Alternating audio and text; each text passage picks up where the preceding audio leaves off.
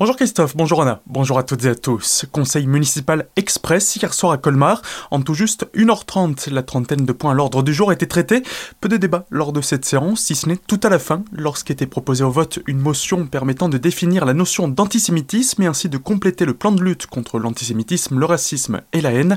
Pour le maire Eric Stroman, il était important que la ville de Colmar s'inscrive elle aussi dans cette démarche. C'est la motion permettant de définir la notion d'antisémitisme et de compléter le plan de lutte contre l'antisémitisme, le racisme et la haine. C'est une délibération qui a été prise par de nombreuses grandes collectivités. Je pense que c'est un sujet qui nous concerne tous et que même si cette motion n'a pas de portée juridique, il est important que dans le contexte que nous vivons, et notamment ici à Colmar, où nous avons une importante communauté israélite, nous marquions notre solidarité par rapport à des événements qu'on a tous vécus ces derniers mois. Et donc on vous propose une définition définition donnée par euh, l'IHRA. Il me paraît important aussi, on a une ville importante euh, alsacienne, que nous nous exprimions sur ce sujet et au-delà des affaires municipales, qu'on soit euh, présent sur ce type de sujets qui font partie du débat politique. En revanche, pour son adjoint aux mobilités, Frédéric Hilbert, qui fait partie de l'opposition pour Europe Écologie Les Verts, il aurait été préférable que la commune s'inscrive dans une démarche plus globale. Je voterai ce rapport,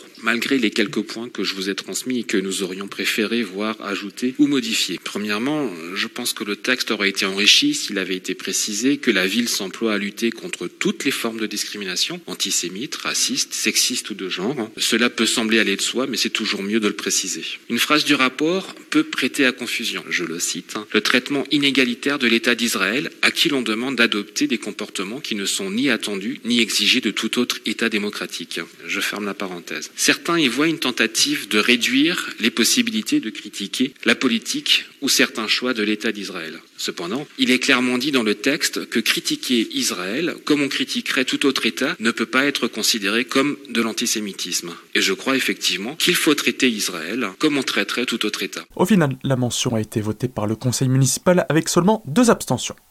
Colmar, où un parking éphémère a vu le jour sur la place de la Montagne Verte, 88 nouvelles places viennent compléter l'offre en plein centre-ville, un dispositif provisoire en attendant le lancement des travaux du futur projet immobilier prévu à cet endroit. Cette action permet également d'accompagner la reprise de l'activité des commerçants et restaurateurs et s'ajoute aux 692 places déjà disponibles au niveau de l'équipement souterrain. L'entrée est possible depuis la rue du Chasseur ou la rue de la Cigogne. Tous au jardin, tout au long de ce week-end, et dans le cadre de l'opération nationale Rendez-vous au jardin, la ville de Célestat vous invite au jardin du Dahlia et de l'Ortus Beatus ainsi qu'à la bibliothèque humaniste pour fêter l'arbre et la transmission des savoirs. La programmation est entièrement gratuite, mais sur inscription préalable obligatoire, les places étant limitées au 03 88 58 07 20. Plusieurs animations sont à découvrir à cette occasion. Plus d'infos sur celesta.fr.